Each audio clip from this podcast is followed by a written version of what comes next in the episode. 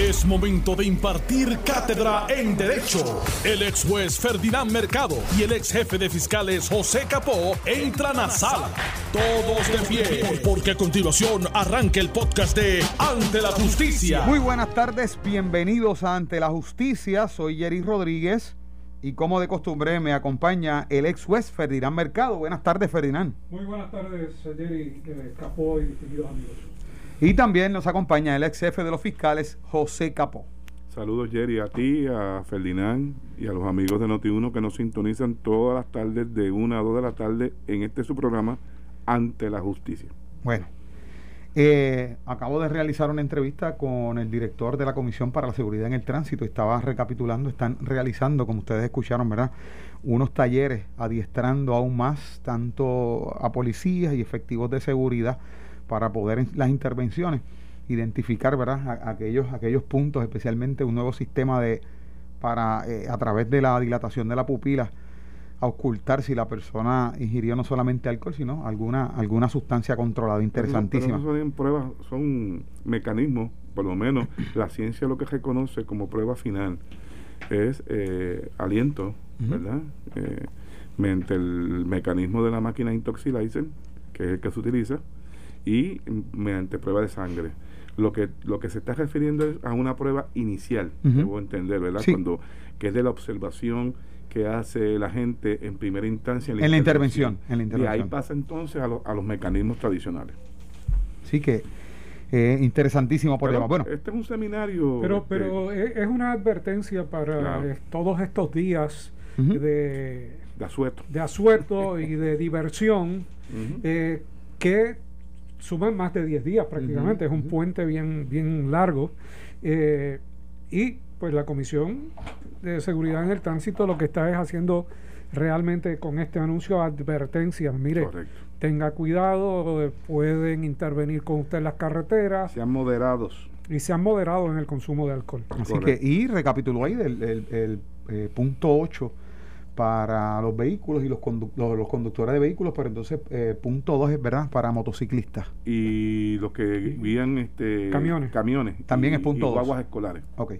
Punto dos. Mira, este Jerry, esto, esto es cíclico, este, como tú escuchaste, él está haciendo mención de que están dándole talleres a nuevos jueces, fiscales, ¿verdad? Esto durante el año siempre ocurre porque en, en el momento en que algún juez o ascienden o llegan nuevos jueces, nuevos fiscales, pues la policía le da una, una orientación eh, teórica y práctica, porque inclusive al final, luego de la parte teórica, los llevan a, un ensayo para que vean la intervención en vivo. Eh, y ciertamente pues debe ser bien productivo para estos tipos de funcionarios que son los que a fin de cuentas son los que van a procesar todos aquellos casos que vayan en exceso del punto 8 y sean sometidos a los tribunales. Me llama la atención dentro de ese tema, y es algo que es un aspecto que me gustaría que, que, lo analizaran y lo discutieran, es que él dice que en un momento dado la percepción era que estos casos por alcohol en las carreteras se caían en la corte, como que no progresaban, pero que ahora y que las estadísticas andan por el 89%. Quisiera que me, me hablaran sobre eso. Mira, no era percepción, es que muchos casos se caían porque eh, no se cumplía con la reglamentación y con los parámetros eh, que se requerían en términos del intoxilizer o, de, eh, o las pruebas de sangre tenían deficiencias específicamente. Pero la gran mayoría se procesaba. Es que había casos con esos planteamientos. Con el paso del tiempo se han venido afinando las circunstancias, el cumplimiento y eh, la mayoría de los casos se, se, sostienen, a menos que haya una deficiencia extraordinaria en términos de la violación del reglamento. Me parece que lo que informa el director de tránsito no, no se ajusta a la realidad y le voy a explicar por qué. Si en un momento dado, en la, en la primera década del, del año 2000, 2000 hasta el 2010, eso era un problema continuo donde prácticamente el, aparte de lo que tú pudieses cuestionar de la maquinaria que se lleva, que hace estas pruebas, de la, de la, problema de, la calibración, de la, calibración de la, máquina, más el problema lo había para un, muchos casos que se caen en los tribunales del incumplimiento de parte del Estado en producir en el descubrimiento de pruebas todos los documentos requeridos en antes del juicio. Eso, eso fue una constante de muchos años donde no se podía, en el término que daba el tribunal, ¿verdad? Antes de juicio, el poder descubrir toda la prueba. Eso requiere licencia del operador de la máquina, requiere tantos y tantos documentos, verificación, bitácoras, una serie de documentos que aunque parezcan al ciudadano que son eh, tontos esos, esos documentos, lo cierto es que ahí está la prueba de que esa máquina estaba en funcionamiento correcto para poder hacer el análisis de, de, aliento, ¿verdad? O de sangre, en el caso de la sangre, eh, correcto para que tenga certeza científica y pueda ser admisible en un tribunal. Ese era el problema que había. De hecho, cuando yo fui jefe de fiscales, llegó un momento que para evitar que transcurriera el término luego de radicado el caso, en poder completar la prueba, nosotros implantamos un sistema de boleta, que no significa otra cosa que autorización. Agente, antes de yo darle la autorización para radicar ese caso, usted me tiene que tener este, este, este, este y este documento. Una vez yo lo tenía en poder, el fiscal tenía, estaba en poder de toda la documentación que siempre se va a requerir en el descubrimiento. Entonces se le daba la autorización para radicar y obviamente cuando llegaba la etapa del descubrimiento de prueba, esta se hacía prácticamente en el primer señalamiento en sala con un sobre dirigido a abogado, aquí está todo el descubrimiento de prueba. Y eso adelantaba por lo menos dos señalamientos que siempre se daban de suspensión porque no, no se tenían los documentos. Y en este momento, ¿a qué se enfrenta una persona que viole la ley en ese sentido, en términos de los niveles de alcohol en el aliento? Son penas eh, que exceden, eh, te ponen 500 dólares de multa, son menos 200, son 200 menos 300, y entonces por cada centésima se añaden 50 dólares. Y, obviamente se te incautan de la licencia durante un periodo, tienes que ir a, a los a una evaluación para determinar tratamiento. si requiere un tratamiento ambulatorio o requiere algún tratamiento en específico. Y en el tiempo que dure esa determinación, esa, esa evaluación, tu licencia puede ser restringida a horario. Si es que tú estás trabajando y necesitas tener algún permiso para poder conducir. Para moverte a tu trabajo o de tu trabajo a tu casa. Bueno. En una segunda convicción la pena es mayor y en una tercera eh, ya es cárcel mandatoria. Moderación para evitar mayores situaciones y más problemas y accidentes en las carreteras. De alguna forma eh, trabajar con esto en términos de prevención. Por otra parte, una de las noticias que ha estado corriendo fuerte hace unos días, la situación que se está dando allá en Rincón en la construcción de esta piscina, pues una persona fue arrestada esta mañana luego que supuestamente eh, estuviera extrayendo arena. Eh, en la playa Los Almendros frente al condominio Sol y Playa en Rincón. El complejo de apartamentos es eje de una protesta desde que en mayo pasado se denunció la, construcción del área recreativa que según alegan los manifestantes se encuentra en una zona de bio, eh, bien público, una zona de bien público, además de ser área de anidaje de tortugas. Eso es lo que se alega. De igual forma, piden que se ponga en vigor una orden emitida de cese y desista de eh, la construcción. Decenas de policías llegaron en horas de la madrugada frente al complejo, donde también pernoctaron manifestantes. Durante la mañana, los ánimos allí se caldearon cuando la policía intentaba arrestar al manifestante, un manifestante. Según el informe de novedades de la policía, el hombre fue detenido por los delitos de daños y obstrucción a la justicia. Según las autoridades, le ocasionó daños a la verja, y con una pala lanzó arena donde realizarían un tiro de cemento obstaculizando la construcción, alegadamente para llenar unos, unos moldes supuestamente de el área, en el área de la verja. En un principio, el hombre, que no ha sido identificado, se lanzó al mar y la policía movilizó una lancha de la unidad marítima para dar con el individuo que se refugió en el área de los arrecifes. Luego de cerca de una hora, el manifestante decidió entregarse a las autoridades. Así que eh, esto es un arresto legítimo. Nunca en mi vida me habían arrestado, reclamó el manifestante ante coros de las personas que decían que las playas son del pueblo. Y esto precisamente eh, se une a la situación que se vivió ayer, donde otro manifestante estaba, ¿verdad? Se subió a la verja que está a medio construir y un oficial que supuestamente es de seguridad y que estaba en el interior de esa construcción, cuando el manifestante estaba allí eh, sobre esa verja, lo empujó en el área de las piernas y el hombre cayó abruptamente. Las personas que han visto, ¿verdad? Eh, lo, lo que están publicando, los videos que se publican, pues tal parece que se dio bastante fuerte en el área, en el área del pecho. Y eso, pues, ¿qué ha pasado con el otro caso? Este no lo arrestaron, ¿qué, qué sucedió con esto aquí? ¿Qué posibles delitos y esta situación? Mira, estamos viviendo algo que se reproduce en todas partes del mundo, que es el conflicto entre los eh, protectores del ambiente y los recursos naturales frente a los desarrollos eh, de diferentes y diversas estructuras y el efecto que esto tiene tanto sobre la flora como sobre la fauna.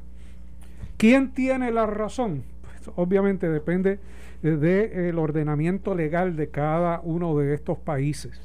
Pero aquí lo que debemos evitar es la confrontación directa. Hay un mecanismo y es el mecanismo legal, que aquí he visto que no se ha puesto realmente en práctica. Si hay una orden de cese y desista de una continuación de trabajo, pues hay un mecanismo que es el desacato y eh, eso tiene que ponerse en vigor. Si no se pone en vigor es dejarlo por la libre. Ahora, ¿a quién está protegiendo la policía en este caso? Pues la policía ha asumido bando.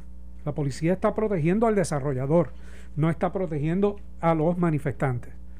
Eh, tiene que tener un grado de razonabilidad en términos de sus intervenciones, porque podría provocar situaciones de mayor dificultad, podría atraer mayor desobediencia, mayor eh, cantidad de manifestantes y entonces generar un conflicto real.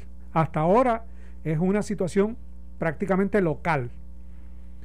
Pero asumamos que mañana o esta tarde se convoquen los grupos o partidos políticos, por ponerlo, por poner un ejemplo, que tradicionalmente se manifiestan para la protección de los recursos naturales. Entiéndase el Partido Independentista, entiéndase el Movimiento de Victoria Ciudadana.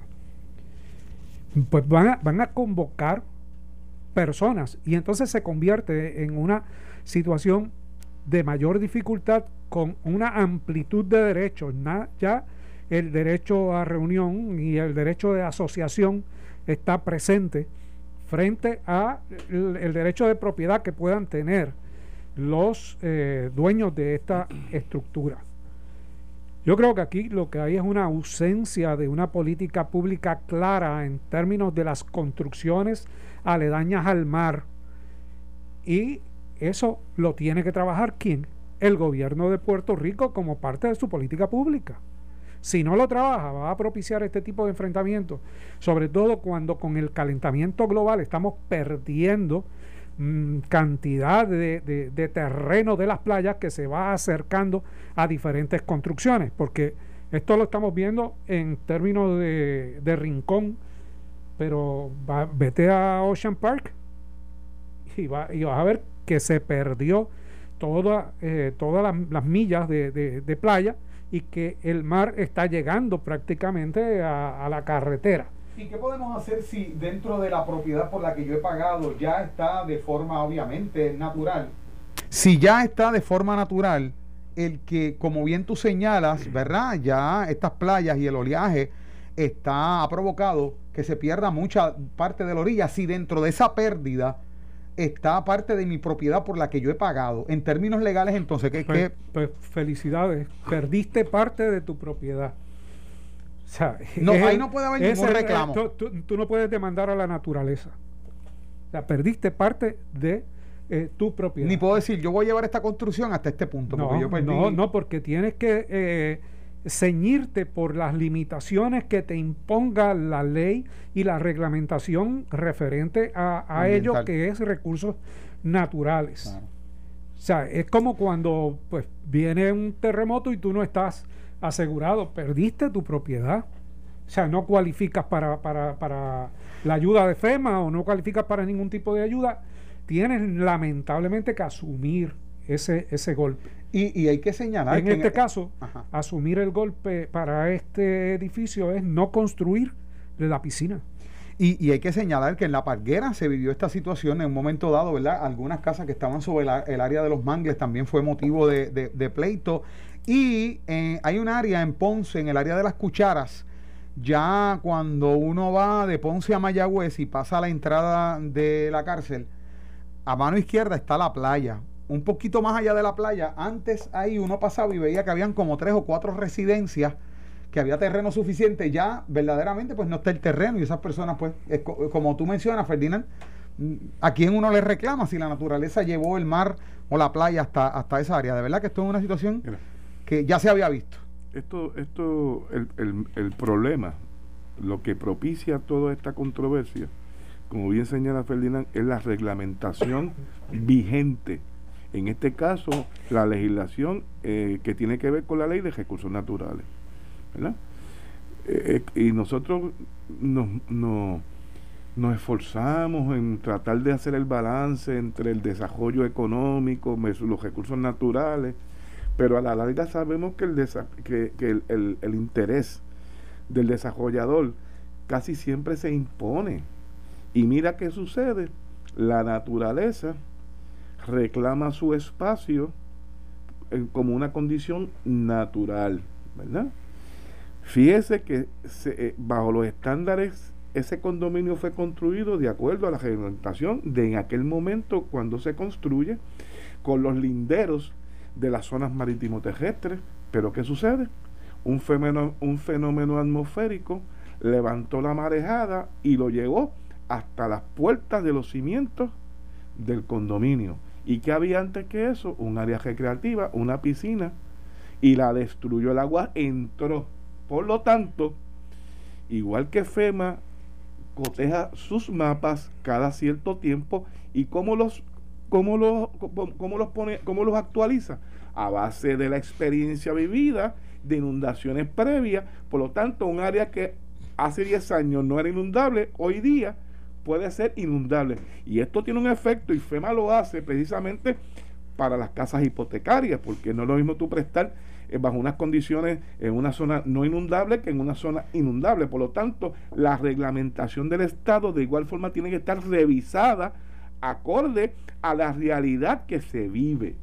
Y en este caso, si el agua de una, en, en un huracán levantó esa marejada y la metió de adentro, pues tú sabes que por más muros que hagan, nuevamente, con la permisología que tengan y no eh, construyendo legalmente bajo las leyes vigentes, el agua va a volver a entrar nuevamente y va a arrasar todo lo que encuentra allí. Bueno, y, y entonces ya para ir a la pausa, ¿habrán más estructuras, sean comerciales o sean eh, privadas, en términos eh, de residencias o comerciales? Que estén violando estas leyes en Puerto Rico? Cantidad. En Puerto Rico hay un y entonces de, desarrollo. Okay, y entonces se desprende otra pregunta. Lo que entonces no se quiere crear es un precedente para entonces no se forme el reclamo en las otras. No, no, no, no, no, no, creo que sea un precedente. Sencillamente es un acto de negligencia de no atender y resolver el problema. Bueno, vamos a la pausa y regresamos con más de Ante la Justicia. Estás escuchando el podcast de Ante la Justicia de Noti 1630. Bueno, estamos acá de regreso en Ante la Justicia. Eh, y bueno, eh, hemos estado tocando varios temas y la situación. Y dentro del tema este de las protestas allí en Rincón por la construcción de esta piscina, también me llamó la atención que como que no se ha escuchado nada con relación a lo que, conforme a lo que vimos en el video previo a comenzar el programa, por lo que ustedes vieron en el video, que se pudiera, qué pudiera suceder con este guardia, aparentemente guardia de seguridad que empuja por las piernas, ¿verdad? Eh, a esta persona y, la persona cayó abruptamente sobre, sobre el borde de la verja y demás, que la persona después, más, más adelante, vi otro video donde lo llevaron en ambulancia, tuvieron que llevarlo en ambulancia. Mira, si bien es cierto que por lo menos lo que muestra la imagen es que está trepado, o sea, colocó sus pies y su cuerpo sobre un, lo que se observa, ¿verdad? Eh, una verja lo que parece un muro, un muro de cemento, eh, crudo, ¿verdad? Ya seco. Eh, y recibe entonces un empujón donde el hombre y la empuja por las piernas.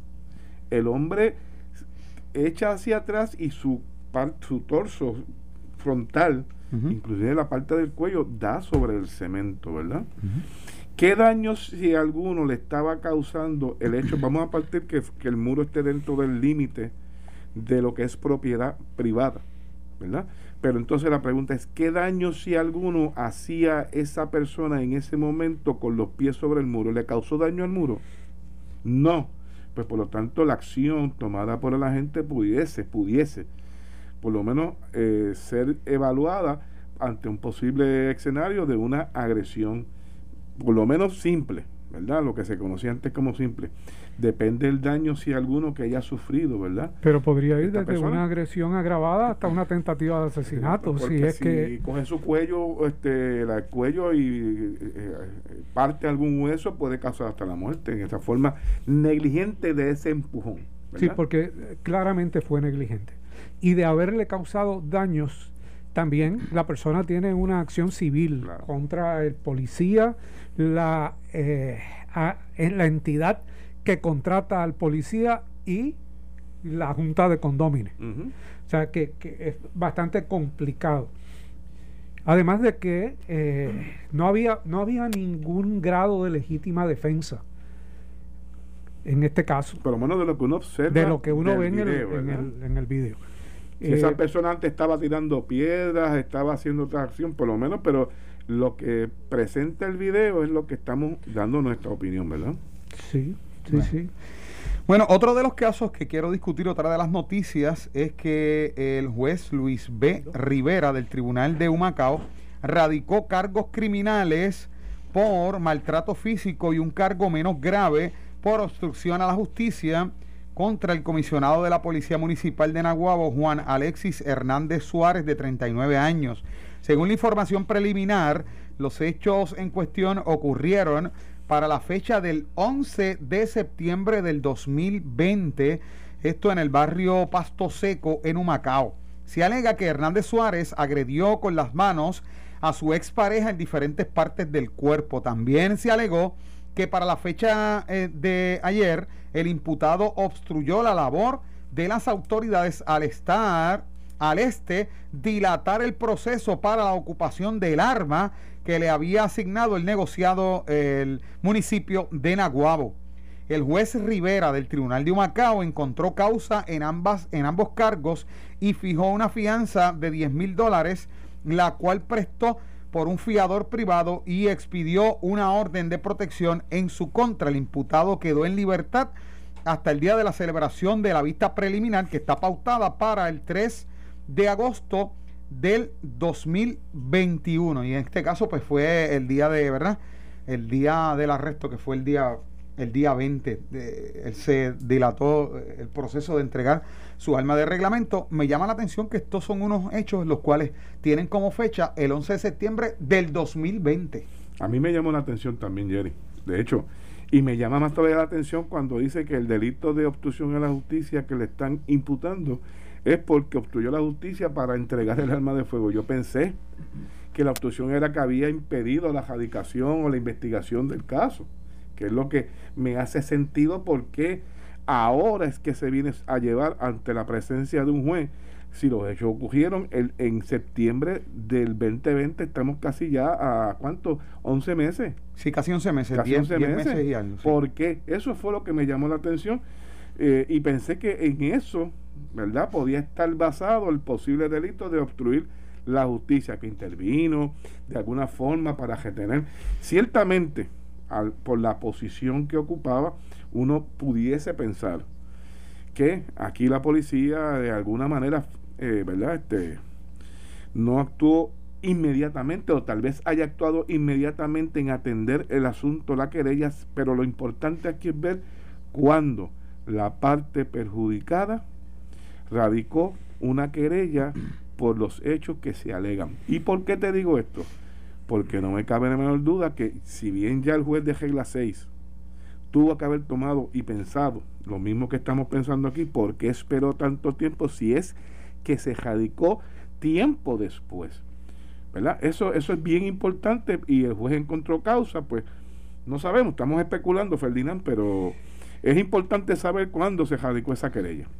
Mira, obviamente, en términos generales, sabemos que está dentro del término prescriptivo del delito. Por lo tanto, pues cualquier delito puede erradicarse dentro del término prescriptivo. Pero la dilación es un elemento a tomar en consideración. ¿Qué sucedió para que no se presentara estos eh, delitos en un tiempo razonable y prudente, independientemente del término eh, prescriptivo? Del 11 de septiembre eh, del 2020 hasta ahora, había una reconstitución en las relaciones de la, de la pareja eh, y eso había quedado atrás. ¿Qué, qué catapultó? Eso no justifica que, lo haya hecho, pero para efectos de, de, análisis y de defensa, ¿no? Eh, porque son planteamientos que pueden surgir. ¿Qué catapulta específicamente que se radique esto ahora? No fue un nuevo incidente de violencia doméstica porque se hubiese radicado. Pudo haber sido un enfriamiento de las relaciones, pudo haber sido algún tipo de situación con los hijos, pudo haber sido cualquier eh, situación que debe haber desfilado porque el juez debe haber tenido curiosidad y es de los casos en que usualmente el juez pregunta, pero ¿por qué? Bueno, sucedió en el caso anterior de, de Andrea de Andrea, sí, que la juez pregunta, ¿por qué si esto ocurre en una fecha me lo traen me lo ahora? en otra. Y, y, allí estábamos hablando de, de, de pocos tres días. Tres o cuatro días. De tres o cuatro días. Aquí estamos hablando de once meses. Eh, así que, que definitivamente habrán planteamientos en términos del eh, desfile de prueba del caso y de los contrainterrogatorios para la vista preliminar, eh, en este caso, o, para juicio. Tampoco nos dice si se sometió por la declaración jurada de la parte no perjudicada, tampoco. que la defensa no, tuvo oportunidad de contrainterrogar, ¿verdad? Pero, pero sí es un, llama la atención. Un caso raro. Eh, son, son hechos que motivan cuestionamientos. Pero yo repito, la clave aquí, si la parte perjudicada radicó esa querella inmediatamente y fue el Estado el que dilató de alguna forma la investigación y procesamiento, por lo menos para la parte de la defensa, este eh, no va, no va, no tienen, tienen que trabajar ese aspecto. Pero si por el contrario fue la querellante la que pasó todo este tiempo y viene a, presentar una querella con tanto tiempo de, de, eh, de, ocurrido, de ocurrencia de los hechos. No es que, como dice Ferdinand, no es que se niegue que se hayan ocurrido, pero ciertamente va a operar en contra, por lo general, ¿verdad? Salvo que haya una justificación en la dilación de la erradicación de la querella, ¿verdad? Pero la información que tenemos hasta ahora no nos da... es completa, no es completa. Es incompleta para efectos de definirnos cuándo ya sabemos que los hechos ocurrieron en septiembre, pero cuando se radicó la querella es lo que no menciona eh, el recorte del periódico. Bueno, vamos a seguir también ese, ese caso muy, pero muy de cerca. Bueno, eh, quiero tomar otra nota, eh, hablar de eso, pero rápidamente. Me comienza a llegar información de amigos y demás y familiares que ya hay filas exorbitantes de Gurabo en el área de Ponce para los conductores reabastecer sus automóviles de gasolina. Así que este es un tema que eh, va, va a dar de qué hablar y entendemos que de alguna forma por el caos que se está formando, porque la realidad es que las personas están corriendo a buscar, a buscar gasolina y la situación se va a recrudecer, se pudieran ver hasta posibles enfrentamientos, porque es que los vimos en el, en el huracán María, entre las personas que quieren tener el, primer turno. Ante eso, el expresidente de la Asociación de Industriales aquí en Noti1 pidió tregua. Pidió tregua en el conflicto entre la Junta y los camioneros. Sumale ahora que tenemos un fin de semana que viene para los empleados Por eso. largo. Una semana completa. Una semana completa. Una semana completa. Que todo el mundo, tú no estás en tu casa, van a buscar a salir a, a, divertirse. Que van a, que van a gastar la gasolina que ya tienen en sus tanques. Mira, definitivamente esto va a propiciar eh, una situación difícil para todo el país.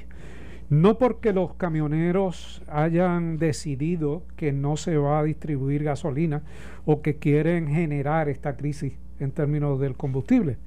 Esto es eh, algo que se desprende de su determinación eh, para ellos garantizarse las tarifas que quieren que se, que se reglamenten específicamente.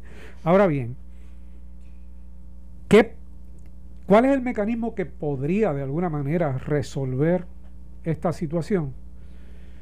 Pues me parece que la Junta de Control Fiscal, que es la que ha generado toda, toda esta situación, eh, podría ir al tribunal para eh, buscar un interdicto que, eh, que detenga la acción de los camioneros.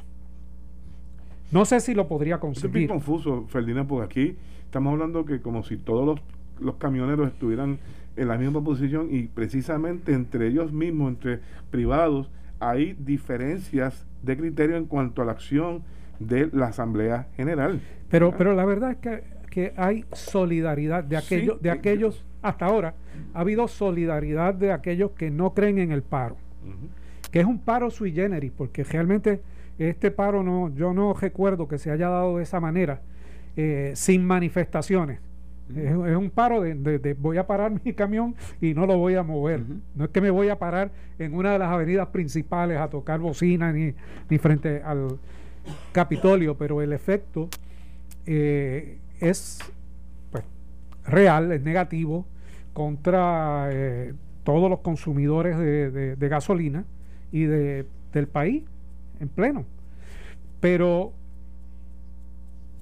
la solicitud de una tregua, mira, no resuelve el problema porque esa tregua ya se pidió y los camioneros accedieron a la tregua en espera de que la Junta actuara. La Junta no actuó, no se resolvió nada. Ellos ahora lo que están es eh, utilizando lo que eh, le permite la Constitución en términos de su libertad de expresión eh, para lograr un propósito. los efectos colaterales, pues los sufrimos todos, pero... Están ejerciendo, Ferdinand, su mecanismo en la negociación. Y, exacto. En, una, cuando dos partes negocian, tienen que estar en igual de, de, fuerza para poder negociar realmente, porque si uno tiene más fuerza que el otro, pues entonces no hay negociación, es la imposición de una parte sobre la otra. Aquí el problema es que, estamos hablando de tres partes. Porque por un lado está el gobierno con el negociado están los camioneros y está la Junta de Control que, que ejerce un que está ejerciendo un control sobre algo que a mi juicio no le corresponde. Pero quien único le puede decir a la Junta que no le corresponde es el tribunal. Pero ya, ya el, el, gobierno, el gobernador se pronunció y mencionó que el reglamento está vigente, el reglamento de las tarifas. ¿Y quién le hace caso a lo que diga el gobernador? en, este, en eh, este caso, en este caso. Porque como te dije, como te digo, e, es, prácticamente lo mismo que no le corte las pensiones, no le corte, no recorte las pensiones. Yo no creo en el recorte de pensiones, pero la Junta dice sí, yo creo en el recorte de pensiones. O sea, es una expresión del gobernador, pero eso no me soluciona el problema. Y, y, el próximo paso en esto, el próximo paso a solucionar. ¿Cuál, qué, ¿Qué debe hacer el gobierno? Esas tres partes. ¿Qué debe hacer el gobierno? ¿Qué debe hacer la Junta de Supervisión Fiscal y qué deben hacer los camioneros? Bueno, la Junta puede retractarse. La Junta puede retractarse y que se ponga en vigor el, el reglamento del negociado. Pero si no se retractara, el único mecanismo que yo veo en este momento, fuera de las reuniones en la mesa y, y las solicitudes de tregua y de razonabilidad, es el tribunal. O sea, es el único que puede imponer una solución. Vamos a ver qué pasa con esto, porque verdaderamente ya está causando estragos y qué va a pasar entonces con la economía. Muchas personas que lleguen, porque ya eh, se reportan varias estaciones de gasolina que no, no tienen el combustible para despacharlo y algunas de ellas que se pensaba que, que iba, se iba a agotar primero el regular, la gasolina regular. ha sido lo contrario, inclusive en algunos establecimientos. Ya primero se agotó la premium y entonces este lo que quedaban eran, en el caso, el, el Alex Delgado estaba reportando y puso hasta fotos, publicó de que llegó a un lugar que decía no hay gasolina premium y que le dijo a la persona que le despachaba que daban 300 galones. recuerda que están girando sobre sus existencias porque no hubo distribución de gasolina. Y, es, el, y es el problema. Unos van a tener regular, otros van a tener premium, otros se van a aprovechar y van a tratar de vender la que tiene, la que, más cara. Y, y, tenemos que irnos, pero esto es una pregunta bien válida. O sea, estamos hablando de que si ellos dijeron que si en un hospital hay una necesidad de lo que sea, si un generador se dañó, lo vamos a mover hasta allá, qué sé yo. Y al doctor que atiende en ese hospital le van a dar, le van a despachar gasolina que puede estar en esa fila al doctor, a la enfermera, a la persona que atiende en el asilo de, ancianos, a la persona, ¿cómo los van a identificar para decir? Igual, porque el doctor puede decir, mira, yo no tenía gasolina, yo no llegué. Igual, el paciente se murió que la, llegué. Igual que en la vacunación. con los mismos problemas de la vacunación. Que por cierto, se ha pues, pues, hasta cierto punto eso sería, se convertiría tal vez en una negligencia, porque ¿cómo vamos a identificar que dentro de esas 30 personas que están en la fila de la foto que enviaron en Gurabo, hay un doctor que supone que llegue a una sala de operaciones urgente? Pues mira, con mucha dificultad, con muchísima dificultad. Y uno de los mecanismos que se ha indicado que se podría utilizar es recurrir a la que resuelve todo en este país en los últimos dos años, a la Guardia Nacional de Puerto Rico, para que distribuya gasolina. Esa no es, no es su función, pero se ha, se ha mencionado inclusive esa eh, posibilidad. Bueno, Hemos finalizado por la tarde de hoy. Gracias al ex juez Ferdinand Mercado, al ex jefe de fiscales José Capó, usted por su fiel sintonía. Quédese con nosotros acá en el 630, lo próximo en Caliente con la Jovet. Buenas tardes. Esto fue el podcast de Noti1630. Ante la justicia. El único programa en la radio con un Dream Team de expertos en derecho. Dale play a tu podcast favorito a través de Apple Podcasts, Spotify, Google Podcasts, Stitcher y notiuno.com.